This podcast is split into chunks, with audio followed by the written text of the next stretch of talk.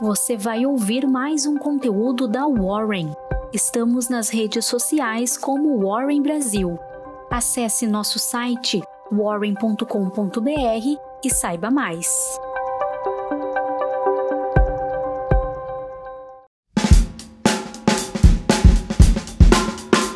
Eu sou Gustavo Pazos, trabalho no time de análise da Warren e vim te entregar sua Warren Call de hoje. O sentimento voltava a piorar nos mercados, com balanços corporativos positivos sendo compensados por mais sinais de que a inflação forte vai manter os bancos centrais elevando os juros. Dados dessa quarta-feira mostraram que a inflação no Reino Unido voltou a uma máxima de 40 anos, de 10,1%, enquanto na zona do euro o resultado de setembro foi revisado para baixo a 9,9% na base anual, mas ainda é nível recorde. Já o presidente do Federal Reserve de Minneapolis afirmou que o Banco Central norte-americano pode ter que elevar os juros acima de 4,75% no país se a inflação não parar de subir. No cenário corporativo internacional, no Oriente, as ações da China e Hong Kong fecharam em baixa, com os investidores cautelosos em meio a incertezas durante o Congresso do Partido Comunista. Pelo menos 21 grandes gestores de ativos onshore da China disseram que essa semana estavam investindo seu próprio dinheiro para comprar produtos em uma tentativa de estabilizar a confiança no mercado de capitais chinês, segundo informou a mídia local.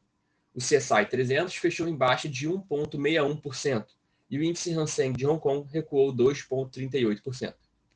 Na Europa, as ações operavam próximo à estabilidade, com o índice Stock 600 apresentando queda de 0,06%. A maioria dos setores do índice estava em terreno negativo, com o segmento imobiliário e mineração liderando as perdas, enquanto o setor de tecnologia era impulsionado por resultados fortes da ASML Holding, que é uma fabricante de equipamentos de chips. Nos Estados Unidos, os futuros da Nasdaq apresentavam ganhos depois que a Netflix apresentou seu balanço e reverteu as perdas de clientes. A operadora de streaming saltava 12% na pré-abertura, depois de atrair 2,4 milhões de novos assinantes, o que representa o dobro da expectativa. Os três principais índices de ações do país registram duas sessões consecutivas de ganhos e pode-se dizer que a temporada de balanços, até então, tem apresentado resultados positivos. Hoje ainda estão previstos os resultados da IBM, Procter Gamble e Tesla. Falando agora do nosso amado Brasil e primeiro sobre o âmbito político, nova pesquisa Genial Quest, divulgada logo cedo, mostrou que o ex-presidente Luiz Inácio Lula da Silva do PT oscilou dois pontos percentuais para baixo e agora soma 47% das intenções de votos para o segundo turno da eleição presidencial, contra 42% do candidato à reeleição Jair Bolsonaro do PL, que variou um ponto para cima. Outro levantamento, do Poder Data, mostrou estabilidade na disputa, com Lula ficando com 48% contra 44% de Bolsonaro, ambos mantendo os mesmos patamares da pesquisa anterior do Instituto. No final da tarde, também será divulgada um novo levantamento do Datafolha.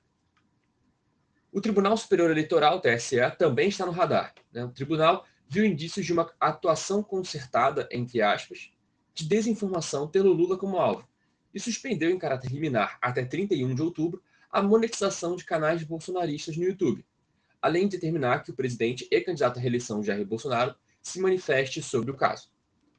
Além disso, o Ministério da Defesa afirmou na véspera que não realizou a auditoria das urnas eletrônicas, após ser cobrado pelo TSE a enviar em até 48 horas cópia do resultado de uma eventual auditoria.